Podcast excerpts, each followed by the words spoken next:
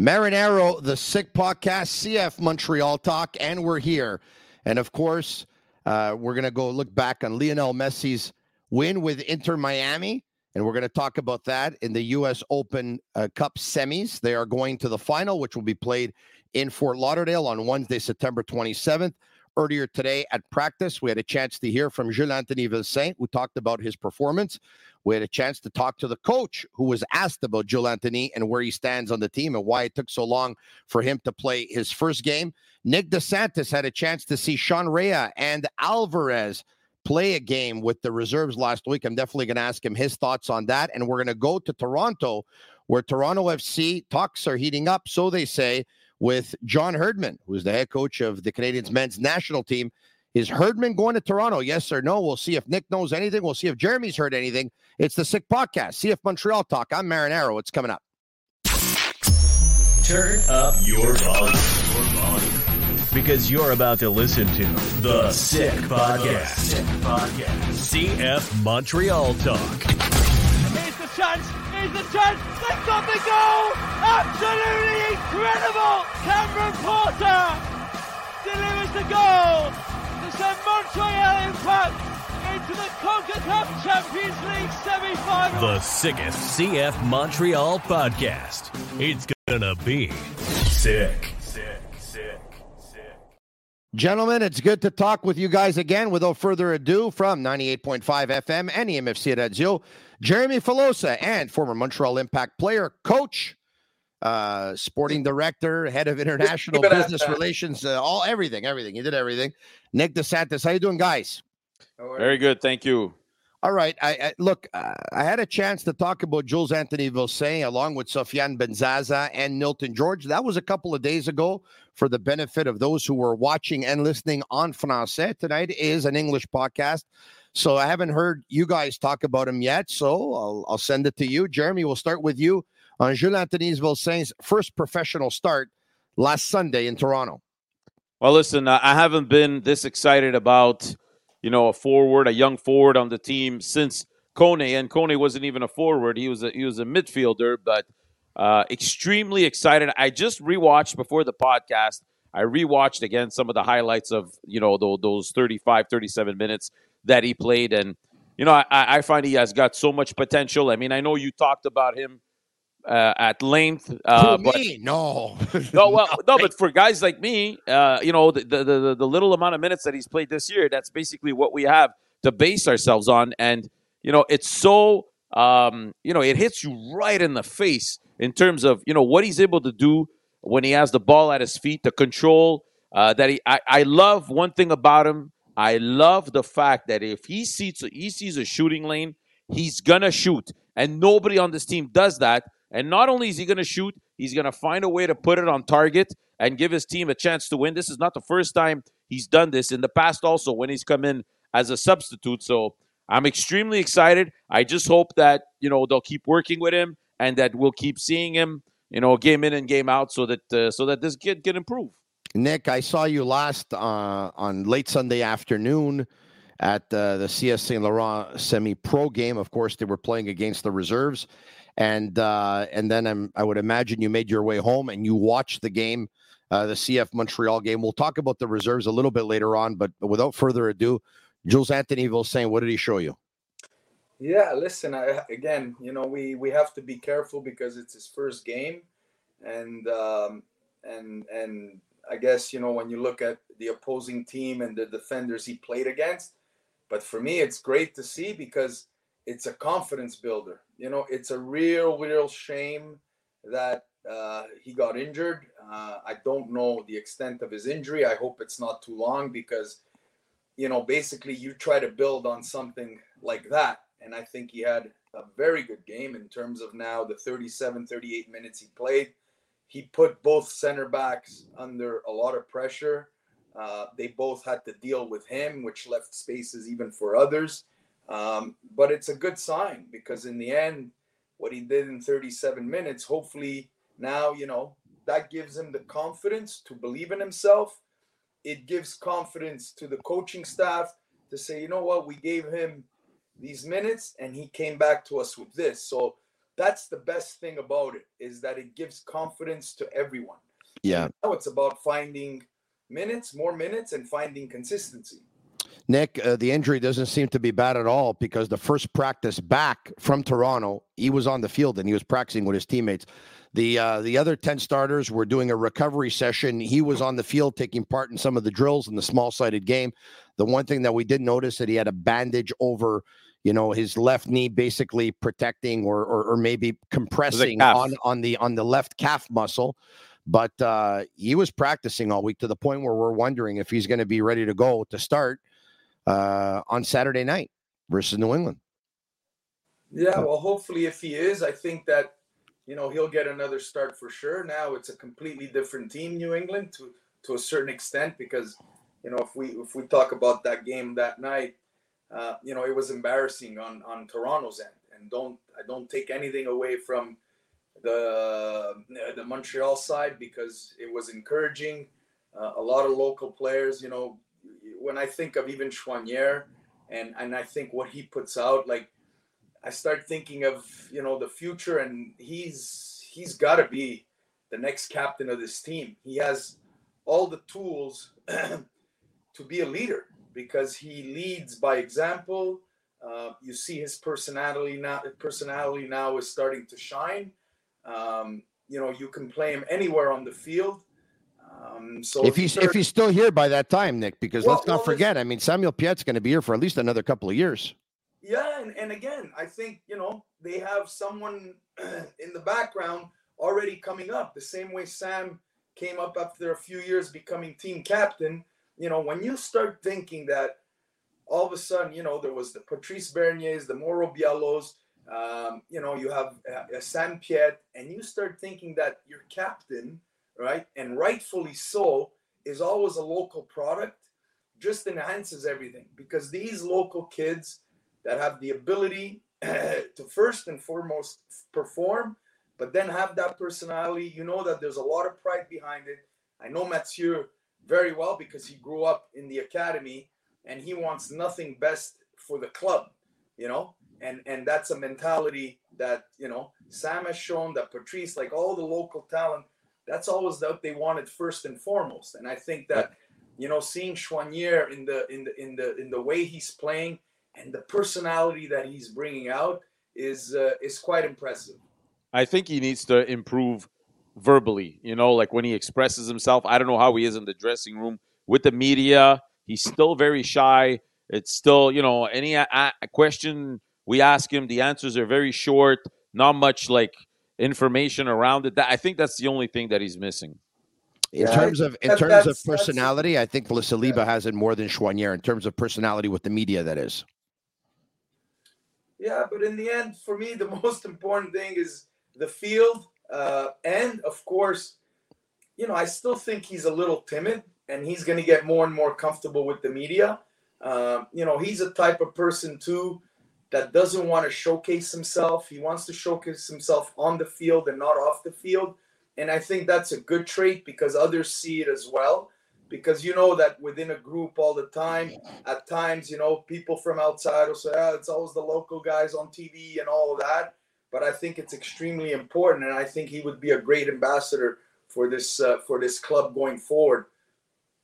All right, guys. Look, I, I know I said it in French a couple of days ago, but I'm going to say it again. I've seen Jules Anthony Vilsaint play hundreds of games, hundreds of games. I've seen him ever since he was uh, nine years old. So uh, playing here until uh, age 17. And uh, uh, what can I tell you? I've already said what I had to say for me. Out of all the game changers that I've seen playing out of Quebec soccer, uh, Jean-Yves Ballou Tabla, um, Jules Anthony Vilsaint, and uh, Ishmael Kone were the three that I think were in a different category than everyone else that stood out above everyone else. We know that Kone was transferred for over 8 million euros. And I believe that if Jules Anthony Vilsaint won't be transferred for more than that, he will be very, very close to that. Of course, we're not talking about tomorrow, but I think if he plays with regularity uh, by the end of not this season, but next season, at that point, there's going to be a big offer that's going to come in and he'll I think be so. gone. Also, I think so. Also, Uh, um, yeah, just to tell you, this morning he had no more bandage, so that's the good news. He said he's ready to go for Saturday. Not a problem. Um, I think you let's- asked him a question. Why don't we bring Yep. up a clip, Yep. Jeremy? Eh? Yeah, sure. regardé tes matchs jusqu'à maintenant, le peu de minutes que tu as joué, je pense que c'est assez clair que il y, a un niveau de qualité là que pas tout le monde euh, peut, euh, déclarer d'avoir.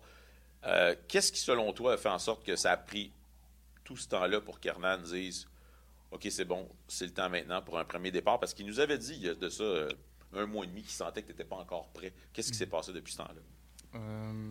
juste plus grind dans les entraînements, avoir cette mentalité d'un dog, plus, plus dire, me donner à fond. En fait, la, la, manière dont, dont, moi je vois, c'est qu'ils ils attendaient le bon moment. Puis, euh, comme la plupart du monde peut le voir, ça, ça, ça, ça marche un peu. Donc, euh, content, content qu'il m'a fait souffrir un petit peu.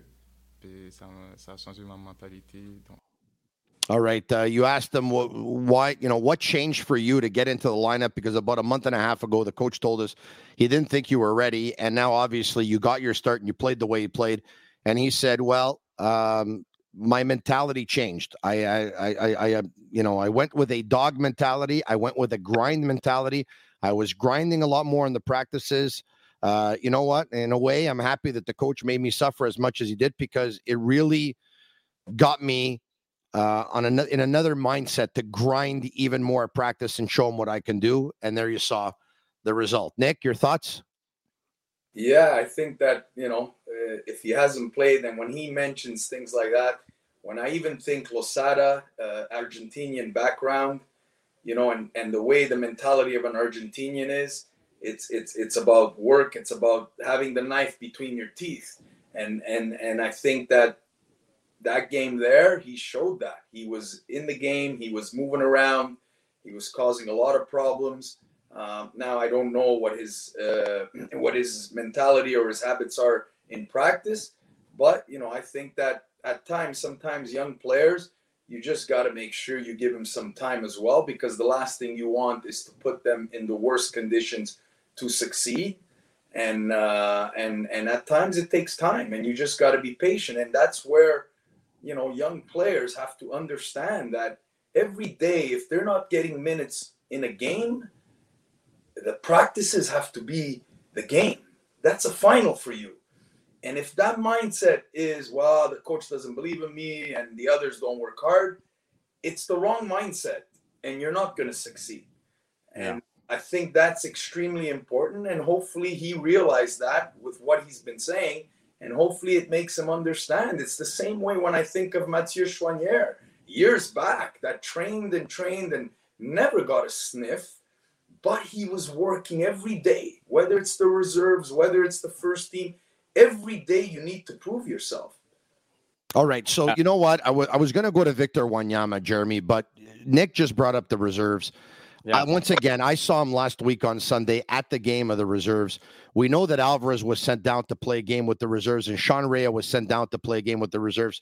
Nick is sitting in the row behind me with the assistant coach of the Canadians men's national team, Mauro Biello, who has coached a fair share of youth teams as well. And Nick, you saw Sean Rea. I'd love to get your opinion, but he looked like a guy, a young man, who was rattled to be there. You correct me if I'm wrong. I mean, this is the this is what the body language showed me. Your thoughts of what you saw?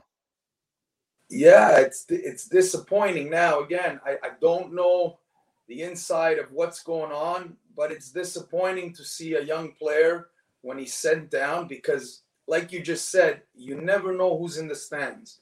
Whether it's a national team coach, whether it's a scout, whether it's an agent, you never know. And in the end, you have to understand that for me, a young player that's a first team player and goes down with all the disappointments and all the frustrations, the mentality has to be that you go after need to go down and make a difference.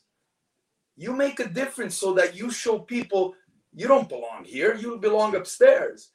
But if you go and watch this game and you watch Sean and with others, there was no comparison really. So in the end, you could be frustrated and disappointed, drain your energies on things you can control. And what you can control is your performance, is your training habits, is everything about you. You cannot control if the coach decides to bring you down or the club brings you down. so that's a mindset that you know we just spoke about Vilsaint, and I think it, it was disappointing. It was disappointing because I saw Sean a couple of games in in different moments with the first team, and you know you start looking at you know what does Bryce Duke as well bring to the table. They're not very different. They're not very different in terms of quality, in terms of how they move, you know, where they want the ball. So for me, it was disappointing because you watch that game and you see to yourself, oh boy, you know, at this level, with all due respect, you know, he's not making a difference. So then you question his mindset. Yeah, but there's a lot of players that go. Look, I'm going to tell you this.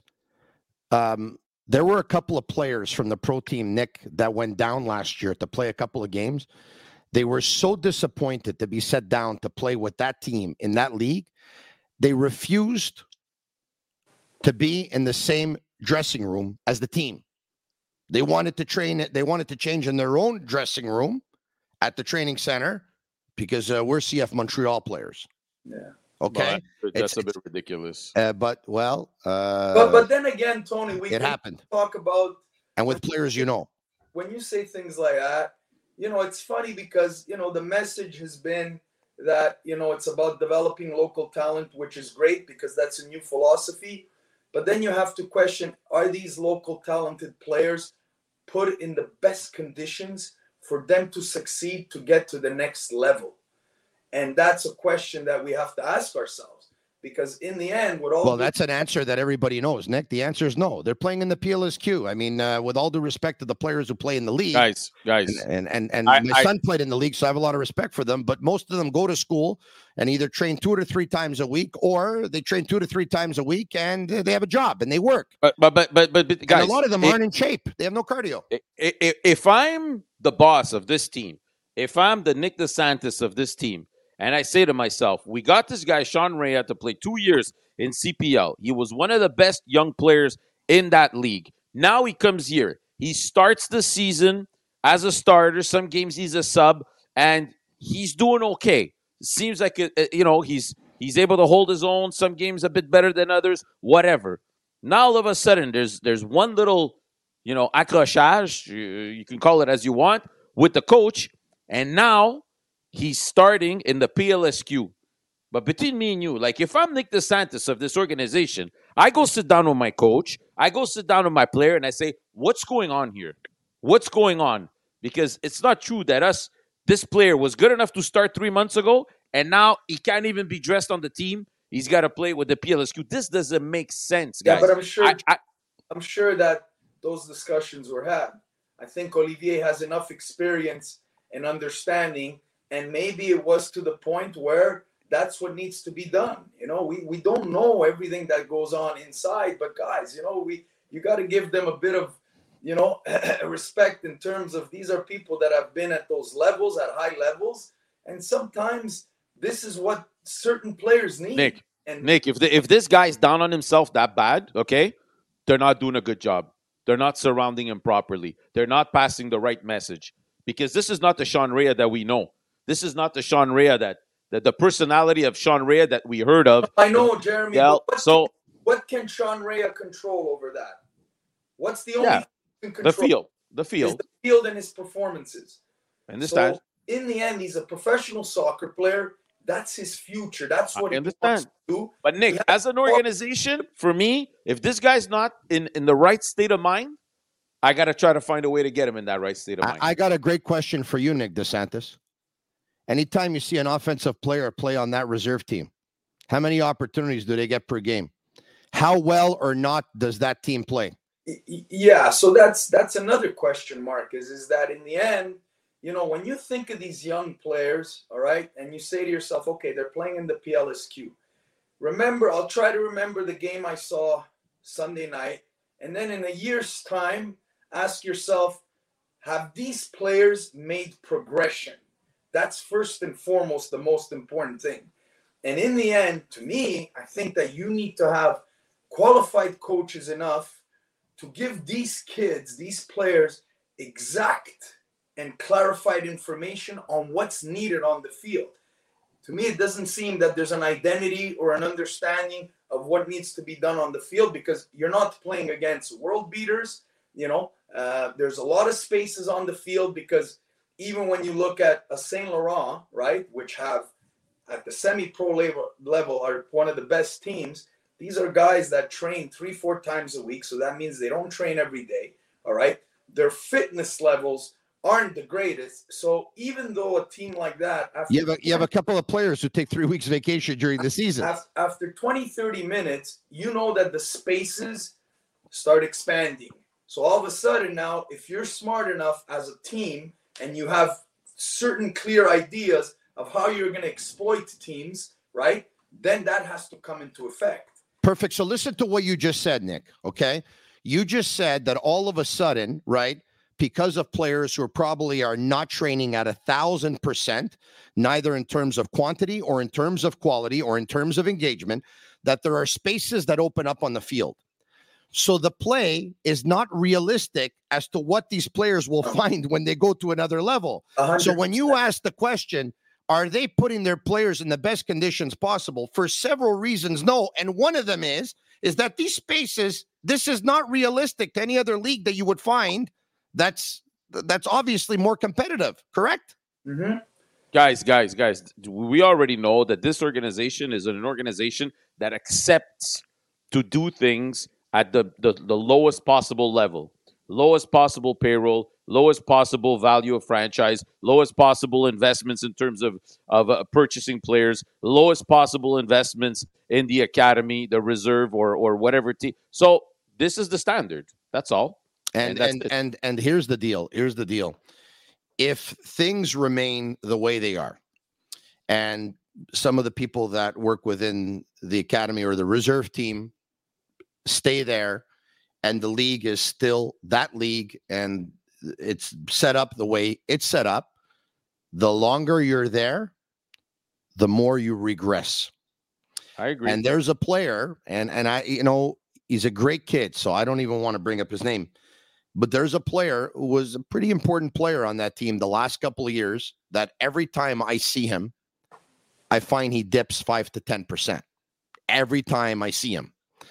That's a big dip if you've seen the player 10, 12, 11, you know, 12 over the last year. Like every time I see him, it dips. Now, in his case, you know, chances are he's going to end up going to a CPL team because uh, you know his agent's got a direct line, and uh, and uh, uh, he does business with with two clubs in particular, but it's still you, you if you're there, you, you, can't stay long because the more you're there, and mind you, I, I I also feel that you know on that team there's already two guys that are identified. It's predetermined who will be in the show in the next two years, and the other players that are on the team they and the academy basically use each other. The academy uses them because they need numbers on that team, and they use the academy so they can train five days a week. It's there's a lack of motivation. It's not good. It's not. Yeah, good. no, it's not good. We already know that. Nick, what do you think of Alvarez?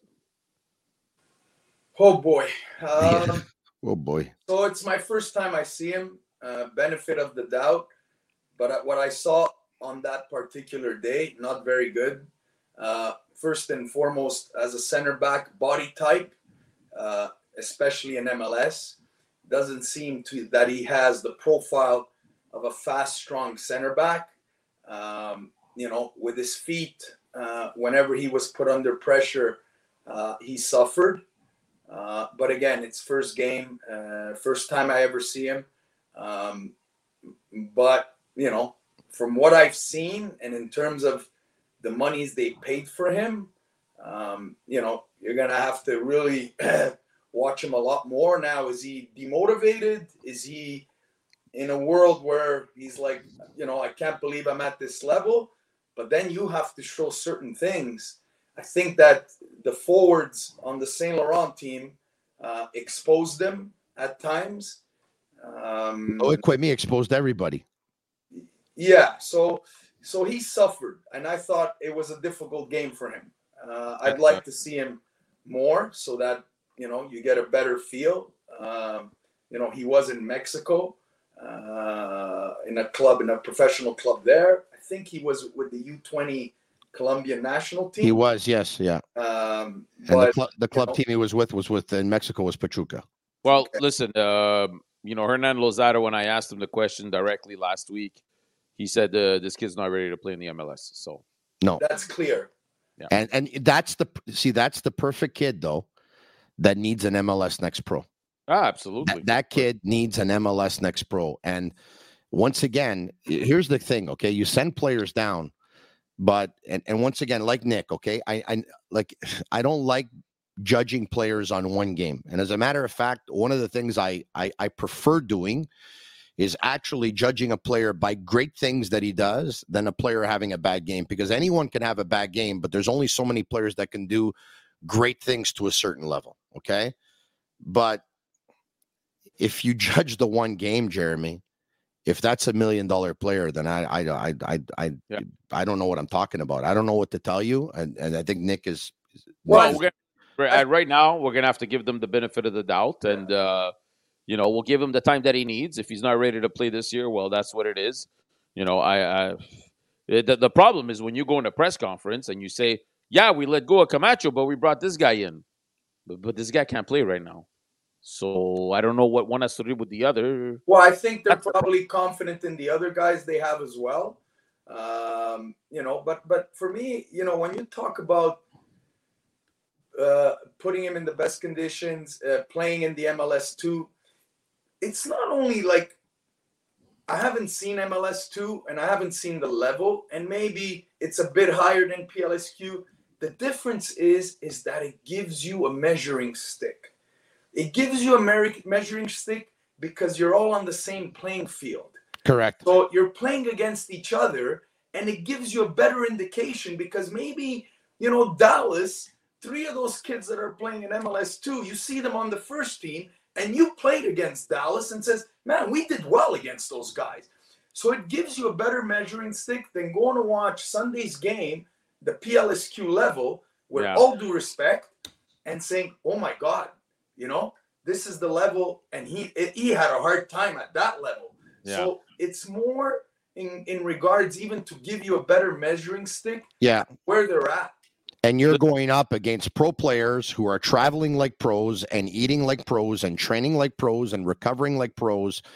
And that's the biggest difference right there. Jeremy Wanyama, I know with each passing game that he doesn't play, and it's Piet and Saliba as CDMs, that uh, i- this is not good for Victor Wanyama.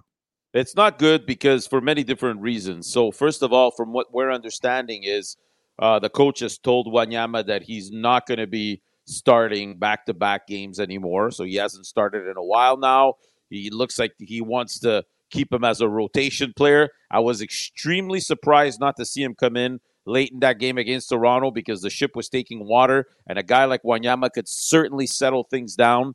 I I don't understand how he didn't come in in that game, but this sh- goes to show for me uh, how bad you know the, the relationship has gotten because um, if, if Wanyama's not coming in, even at that moment, we have a problem, guys. We have a problem, and now we have a player who's your only DP, who's making 1.5 this year and 1.8 next year, guaranteed, with a coach that apparently doesn't see him in his plans. And I, I can't blame the coach because the way that they want to play with the transition game and the speed, Wanyama can't do that. So uh, Don't you forget, know, Jeremy, he probably has a sporting director behind him too, saying, I'm not going to tell you who to play, but I mean, the philosophy of this club is to try and play some young players and try to increase their value. so, so mean, why they- are you bringing this guy back? I Nathan, mean, one, Nathan Saliba's value has doubled on the transfer market is since I the beginning of the understand. season. I understand, but like you know, Losada knew who Wanyama was last winter. It was not a secret. So when they had this conversation, why do they re-sign this guy? Because with that 1.5, 1.8 million, they probably could have gotten another CDM at five, six hundred thousand and put that million somewhere else. I don't get it, guys. Because if this guy's not going to be playing, I mean, with a team that has a budget of nine million dollars, when you have a guy making 1.5 or 1.8 not playing, it's a big problem.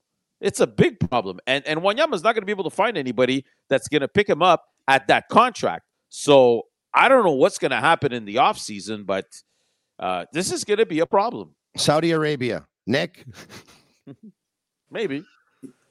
Saudi Arabia for Wanyama. well, I'm just, I was kidding, right? He makes pretty No, big I'm- money. I'm- Jeremy says, I don't know what's going to happen. I don't know. Saudi Arabia? Uh, it's pretty uh, interesting what's going on, especially now that it's not only older players, uh, it's young players too. I'm saying Gabri Veiga, that Napoli was going after, Yeah. one year old, apparently is signing in Saudi Arabia. So, you know, you start questioning, you know, where is where is it going? You know, But Jeremy and Nick, I- think what's happening is you said the coach knew who Wanyama is. Why did he say yes to him? Jeremy, I don't think the coach said yes to him. I think the sporting director looked and said, okay, this is what I want to do. I want to play in this formation. I want to insert X amount of young players so that we can go with our philosophy, but I need to insulate them. And I think the sporting director made the decision to bring Wanyama back so that he can insulate some young players and so that they could be young, but at the same time semi competitive because they have a mix of veteran players. That's I could be wrong. I could Yeah. be way off. But I think whether the coach wanted him or he didn't, it was given to him. That's it. He's on your team. yeah, but it could it could be both, Tony, because in the end, if the coach is saying, Well, we're not gonna spend more money and I'm gonna need an experienced player, uh, might as well keep him, you know, it's an Yeah. important position, you know. So they came down to that decision together. It could be that Mhm. too. I don't think anyone forced anyone on anybody. I, I, I at least I don't think so. Um, but yeah. Before know, we but- get to no. Lionel Messi, go ahead, You know Jeremy. what? They, no, but this summer, you know, had they moved Victor Wanyama out and uh, kept Camacho and, and maybe gave him an extension, I think that would have made more sense. I, I, I really don't understand where they're going with this now. You know, there was a rumor that Wanyama was being shopped, that possibly they were talking to New England in June, and maybe some of that was true. Now, with the information that we have now, you know, with the player no longer starting, no no longer even playing, maybe that there was some truth to that uh, to that story. But it's it's not good for anybody because he was your captain up until a couple of weeks ago. He was the guy that you lean on to to to to, bring those young players, to give them that experience, to be the big brother. Is he going to want to do that now if he's not playing anymore? Is he going to feel humiliated? Is he? I don't know, but when I not a when I situation look, I would want to be in. he he doesn't look like a happy camper, and uh, maybe he is, but he, he doesn't look like it. And uh, he, you know who can blame him? All right, okay. Uh, before we get to Lionel Messi uh, and uh, Inter Miami, and of course we get the John Herdman and rumors of of him accepting the head coaching job with Toronto FC. Uh, I want to get back to Jules Anthony Vilsaint for just a second because Jeremy, you were there earlier this morning at the Nutrilait Center. You asked that question to Jules Anthony Vilsaint, and a question was asked to head coach Hernan Losada about Vilsaint. Let's let's listen in. C'est assez évident euh, en regardant ce jeune-là jouer qu'il y a, il y a- il y a un talent que pas tout le monde a. Euh, ça vous a pris un bon petit bout de temps avant d'avoir la confiance de lui donner le départ. Qu'est-ce que vous avez vu de lui différemment depuis quelques semaines qui vous a dit il est prêt et comment vous appréciez sa touche de balle et ce qui ce qui amène sur le terrain? Oui. Euh, pour commencer, j'ai un avantage par rapport à beaucoup de monde. Je suis présent dans tous les entraînements. Donc, il y a personne qui sait meilleur que moi et que tout le staff qui est prêt pour jouer et qui n'est pas prêt pour jouer. Euh, ça, c'est un. Deux, c'est, aussi un joueur qui a, euh, il a manqué la préparation. Il était blessé au début de l'année. Et physiquement, il était honnêtement pas prêt pour commencer un match. Oui, pour rentrer, et c'est ça qu'on a fait euh, le dernier match. Je pense que aussi pour un joueur jeune qui joue avec euh, une équipe professionnelle euh, pour, pour la première fois, c'est aussi important d'avancer petit à petit. Parce que des grands pas, comme il a passé aussi à- au début de saison avec certains joueurs, par exemple Nathan Saliba, je pense que c'est un bon exemple, qui est à la base des blessures, des joueurs qu'on a, qui n'étaient pas disponibles dans ce moment-là. You throw him a little bit to the Lions, il n'était pas prêt, et après tu as besoin de prendre lui un, deux pas à l'arrière pour avancer encore une fois. Et avec Nathan, euh, il avait des succès, mais il, avait, il a des autres joueurs que peut-être ça ne va pas. Donc, c'est aussi important de ne pas brûler un joueur et de, de rester patient. Patient, c'est c'est une, une chose que pour beaucoup de, de joueurs jeunes, Et pour beaucoup de monde, il n'y a pas. Dans le 20, euh, 2023, dans ce nouveau monde, il n'y a, pas- il y a pas de passion. Et Jules, il était patient.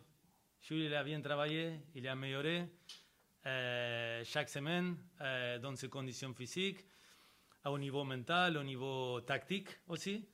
Et c'est pour ça qu'il a mérité de commencer Toronto. Mais on ne on va pas oublier, pour moi, comme entraîneur-chef, c'est important aussi de ne mettre pas la pression sur les épaules d'un joueur qui est encore très très jeune, qu'il a commencé les premiers matchs le week-end passé, et que même dans ces matchs qu'il a commencé, il a joué 35 minutes.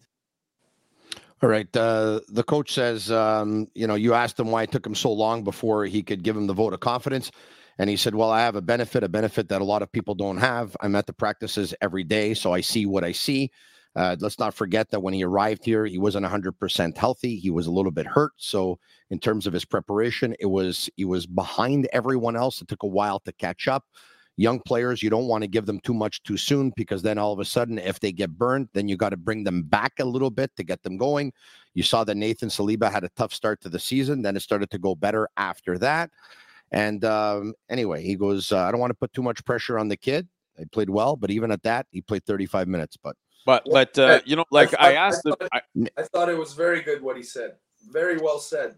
And yeah, I as far as- understand. But but everything that he said, Nick, we already knew, right? I mean, we didn't learn anything there. But I, I did ask him, like, what is you learn, is, uh, Jeremy, is that you don't know the insides, the everyday. Like he said, it was clear.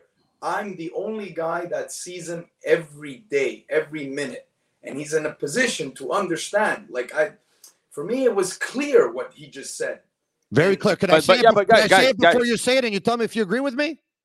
He didn't think he practiced hard enough. Probably, but he's saying the right things, and it, and it's clear.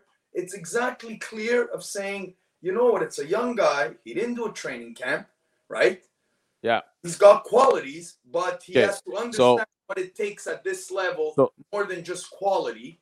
There's mentality, there's physicality, there's all kinds of stuff. And they were patient with him day by day. And he Okay. complimented Jules as well, saying, you know what? He stuck to it. He stuck to it. And in the end, he, he merited his candy. He got it, and he did well. Great for him. and, and and the part of the question that I wanted to hear the most, what do you like about his play? What do you see in his play? The answer that I got, I got zero. I got nothing. I got I none of that. I know what you're And- and you know what? were And you waiting know for the Tony? coach to- to compliment the player, and he didn't. No, I, of course, I want him to tell me what he sees in this player. And right after that clip, I gave him a second chance. We don't have it here, but I asked him again.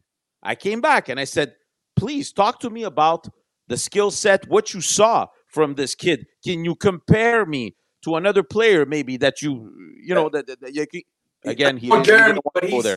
played 37 minutes, and and the coach doesn't want to put himself in a position to say all these things, and then it doesn't. Like I just said at the beginning, this is great because it gives confidence to the player, it gives confidence to the coach, but it's only normal now that now it needs to be consistent every time he gets minute. What can he bring to the table? And then you start seeing, you know, Jules Anthony and what his qualities are. you Nick, know? I, I love the fact that we have the, the chance to talk to you because obviously, not only your experience as a former player and a former coach and a former sporting director, you see things a different way that, would all due respect, Jeremy and I, who are just plain simple members of the media, that we see. But I think what Jeremy is trying to get at, and I'm going to add to it, what we see is, and we understand everything you're saying, okay?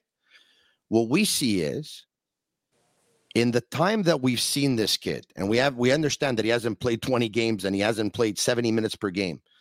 But in times that we've seen the kid and we've seen the touch, the hunger for goal, the want to attack, the wanting to take guys one on one, the wanting to take shots on net, the wanting to create dangerous scoring opportunities. In the minutes that we've seen, I think it's obvious to everyone in the entire city, whether you watch the games or not, whether you know the games or not, that he has something that the other forwards on this team do not have, especially Offor, especially Toye, especially Ibrahim. Opoku's got his qualities, Quioto's got his qualities. This this is a different breed. No? Listen, Vilsaint had four shot attempts in his 35 minutes. Offor had zero in the five, 55 that he played. You know what I'm saying? Any of the answers you just gave, Tony, would have been good with me. I like the way he attacks the net. I like the way he wants to hold the ball. I like the way that, you know, he takes shots and he's not scared. Nothing. Nothing. It's as if he's scared to say something that's going to blow the kid's head up. Well, maybe maybe that too, uh, Jeremy. There's nothing wrong with that. I think in the end, you know, you want to protect your players, especially the young ones. You want to make sure that, like you said, because he can easily start thinking, you know, he's a local kid. Everybody's filling his head with all kinds of stuff. You need to be playing and all that. And they need to be in a position to really try to manage all of that and say, hey, you know what? You came in, you did well. That's great. You know, the next step is now let's get you more minutes. You come in, find consistency. Like that's all part of it too. Well, also. listen, Saliba's a local kid and he's playing a lot better lately because yep. he's more ready. And consequently, he started six of the last eight games. So let's hope that this is a start of mm-hmm. something for Jules Anthony yep. say, and he's going to play six of the last eight games. All right, I just guys. want to say that uh, I had a chance to talk to Nathan this week, earlier yeah. the week, and he, you could tell with the smile on his face that things are going well for him right now. He's yeah. so happy. He's so proud. And I don't think like, you know, he, he it couldn't be more positive for for everybody that that knows the kid. You know, he Jeremy, was, I told you this before. Nice in my opinion, he was the best player on that reserve team last year. That was that's my opinion. In my opinion, to tell you the truth, I don't even think it was close. Uh, even though you know uh, there's you know I don't even think it was close. All right, okay. Um, Lionel Messi, guys. Lionel Messi uh, like we saw what we saw. They're down. They're down. You're wearing the pink shirt. Eh? They're down two nothing yesterday um, in Cincinnati, and they're able to come back, even though you can tell that he is absolutely exhausted. Cincinnati did a great job of of cutting down the lanes and cutting down the gaps and, and taking them away from Messi. But then again, in in extra time, there you saw it. There's there's there's a there's a beautiful, beautiful uh, cross to Campana right on his head. Uh, amazing. They end up pulling it off. They win the game in overtime already. Messi mania has hit Miami guys to the point where it's hit even Montreal because I can tell you that the second that Houston won that game last night, Tony Marinaro went on the website. He got he bought two tickets, Montreal, Fort Lauderdale, round trip.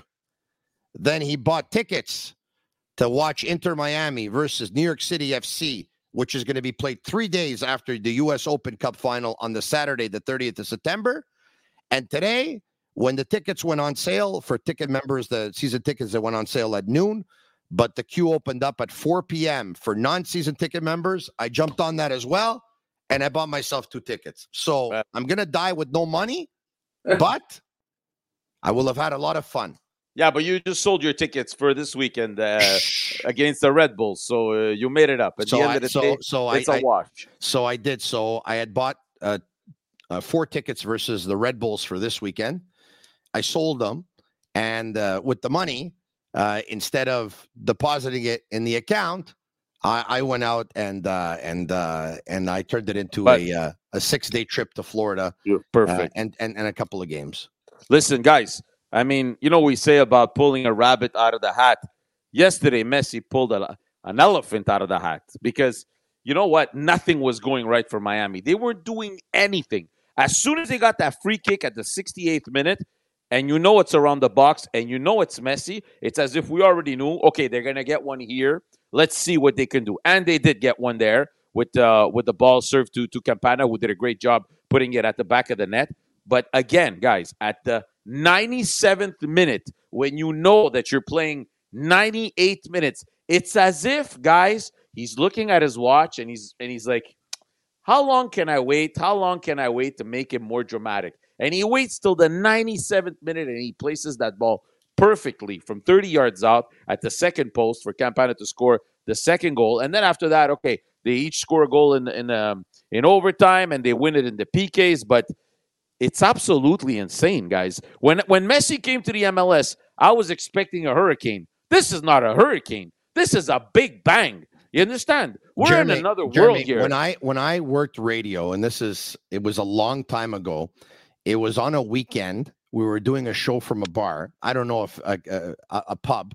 I don't know if Nick DeSantis remembers this, But I asked Nick DeSantis to come down and talk soccer. It was a competition was going on. And I said to him, You can have any one young player in the world. Who would you have? His answer was Lionel Messi before, because I think he had seen him with the under 17s or something like that. So, Nick, he's making But- you look good, Nick. Oh wow, thank you very much. Oh, you- you're not a genius when you're saying you want Lionel Messi. Yeah. You- you no, but you know- Nick, you- Nick, you what he's doing is, is you it- know what? You know what, Nick?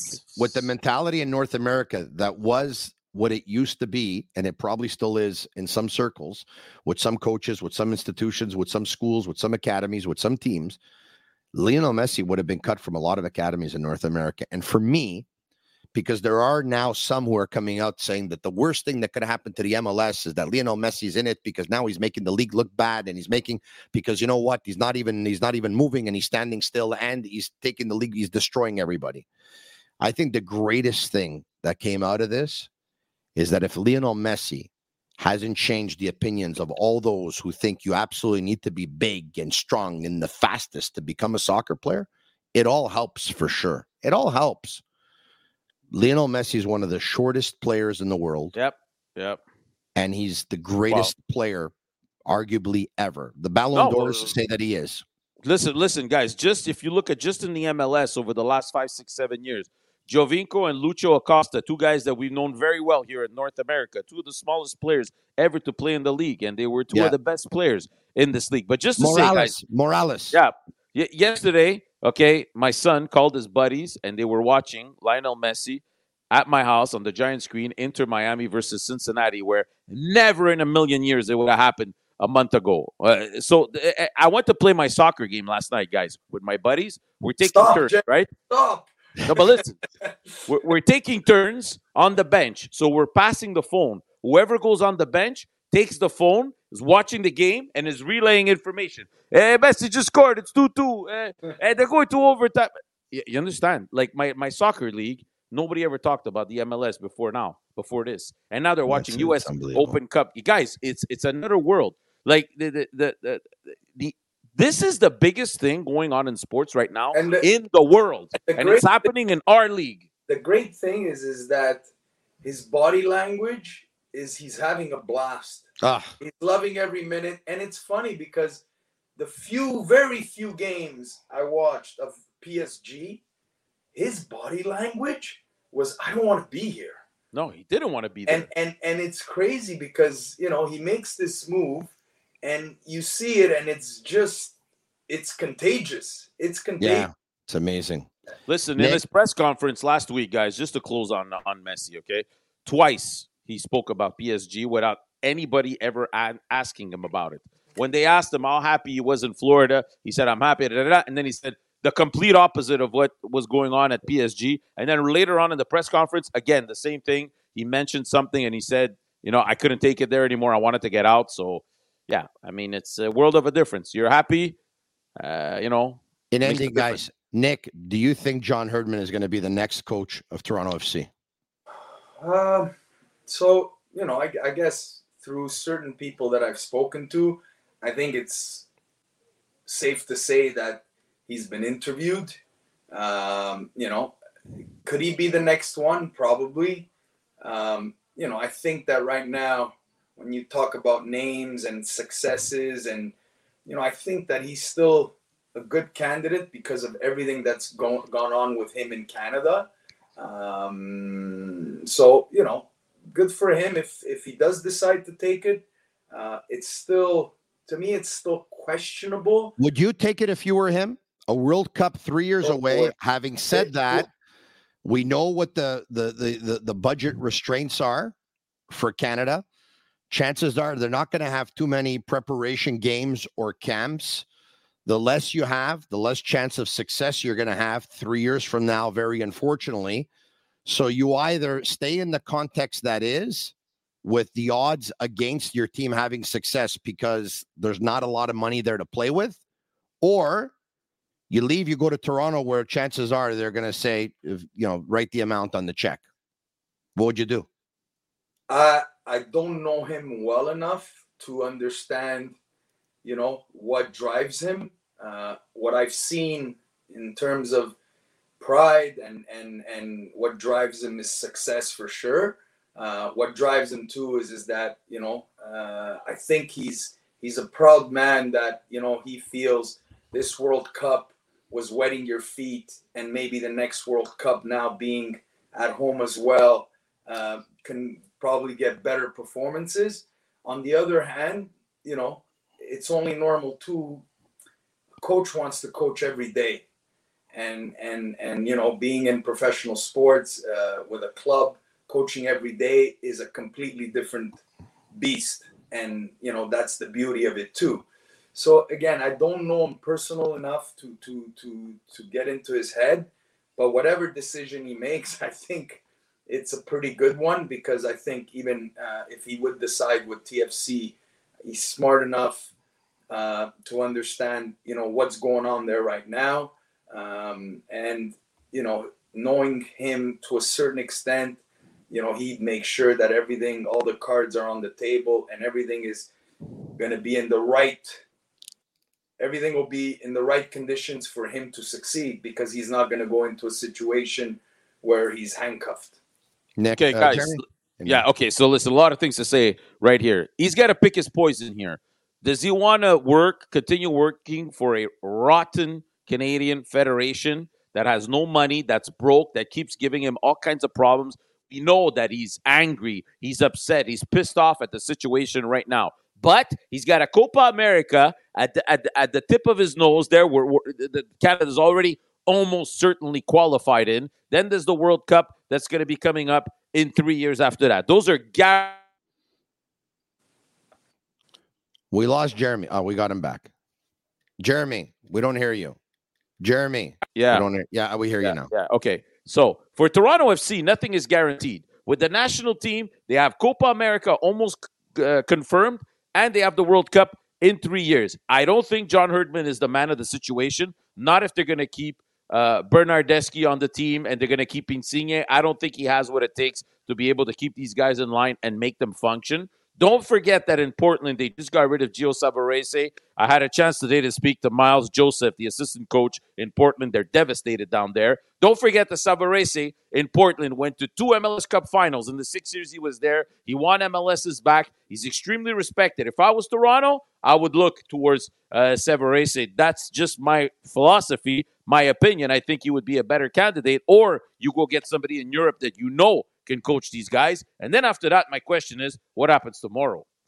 Does Mauro join him in Toronto if Herdman goes? Or does he take over with Canada because they don't want to spend any money and they know that they have Mauro there that they can count on? I don't know. But uh, So we so we all agree that the two Italian players making the money that they have and the contracts that they have, they will be difficult to move because it will be difficult for another team to take them on. Correct? well, So Bologna if- if- tried and uh, they on. were not able. If that's the case, and you need someone that they can relate to, you need someone that they can relate to. You talked about Italian coaches. I, I think you know what. Um, there's a couple that you would think Alessandro Nesta should be interviewed. No, Yes. Gennaro Gattuso should be interviewed. I'm not saying to hire one or the other. Mhm. Uh, Nick, would you have any names of other Italian coaches that you think would be willing to Oh. uh, to, to experience the MLS? Well, I'm saying there's there's there's a lot of different names. Like going back to Herdman, it- you know, for me, I, I it's not. I'm not. I wouldn't be worried about him being able to handle Bernardeschi and and and Insigne because first and foremost, John's a strategist. John is very good at getting you on board.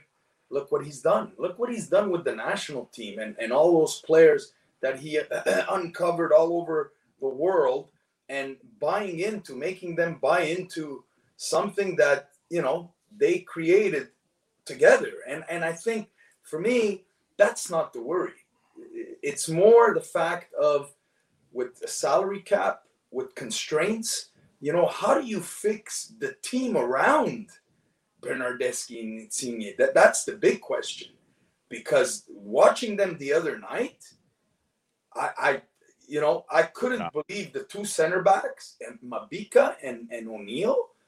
Like, that's embarrassing. it's embarrassing, guys. And this is why, you know, sometimes people look at this level and go, Are you kidding me? You know, and and that's what's more, I guess, for me, that's the biggest problem. It's it's you know, getting Insigne and Bernardeschi on their in the right frame of mind. You know, Bernardeschi scored two goals the other night, and he's Yeah. playing probably at thirty percent. Insigne came in and made the difference. Yes, he did. 20 min- in 20 minutes, he changed the game around. Yeah. So those aren't the problems. I, I think that putting them in the best conditions, giving them that responsibility of they need to be the difference makers, which they can be, but all of a sudden now putting a team around them. Listen, guys, if they if they Fielders, and whether it's a forward, with all due respect, the forward they brought in, the Owusu, again, you know, like I don't for me, that's the biggest problem. Yeah, guys, the middle, the middle, the middle of the park for Toronto. Yeah, They need a good striker. They need a, they need a good midfielder who could take Bradley's spot, and they need two good center backs. If they, do that, they have Toronto, you know, the club have all the resources to do that. And if they get the right people in place to build that, they can get back to and and again, I think that even though they're going through this difficult, atrocious moment, they're not going to back away from saying, "What do we need to do to get back to where we were at?" You know, and that's I guess enticing for a herdman or for anybody going in there is that they will put you in the best conditions to succeed. Nick DeSantis, thank you very much. Jeremy Filosa, thank you very much. CF Montreal next up on Saturday night as they host the New England Revolution with or without Gustavo Bou, Jeremy. Do you know? I think he went to Argentina. uh, Bou and Gil are both uh, are both doubtful for Saturday. So wow, that's a huge break for CF yeah, Montreal. yeah. That's Well, it's not it's not confirmed, but they're at least questionable. Yeah. That, that that would be a huge break, guys. Thanks so much. We'll talk to you again All next right. week. All Thank right. you, guys. Thanks Bye-bye. for watching us all. You can watch this on YouTube, of course. You can subscribe to our YouTube channel. It's absolutely free. And follow us on uh, Twitter at SickPodCFMTL. I'm Marinaro. It is the Sick Podcast, CF Montreal Talk. Ciao for now. And that's a wrap. Hope you don't miss us too much until next time. Follow the Sick Podcast, CF Montreal Talk on YouTube, Instagram, Facebook, Google Play, and Apple Podcasts.